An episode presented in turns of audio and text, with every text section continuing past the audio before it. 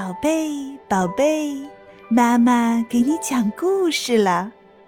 今天我们要讲的故事是《寻猫布告》。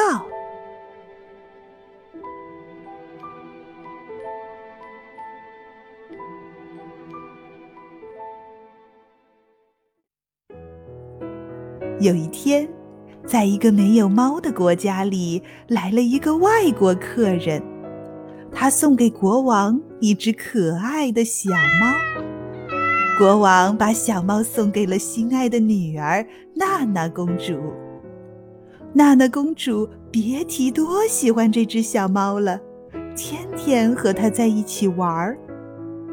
可是有一天晚上，小猫突然不见了，公主特别伤心，大哭起来，哭声。惊动了整个王宫，国王非常着急，忙派人上街贴寻猫布告。布告上写着：“公主的小猫丢了，谁捡到送来就奖励他一万两黄金。小猫的特点是，别看年纪小，胡子可不少。”第二天一早。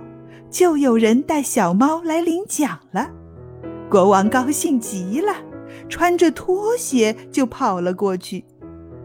可一看就傻眼了，原来这只动物不是猫，而是胡子不少的山羊。不行，看来第一张布告没有把猫的特点写清楚。国王又贴出第二张布告：小猫的特点是大眼睛，会上树，还会捉老鼠。刚过一会儿，又有人来领奖了。国王一看，原来是只猫头鹰。看来这第二张布告还是没有说清楚。国王又贴出第三张布告。这次干脆画了一幅画，写道：“这就是猫。”很快就有人抬着大铁笼来领奖了，里面的动物和画上的猫一模一样，只是个头大了很多。国王一看，这哪是猫啊，分明是一只大老虎。娜娜公主一直找不到心爱的猫，不吃不喝，眼睛哭得又红又肿，坐在窗前发呆。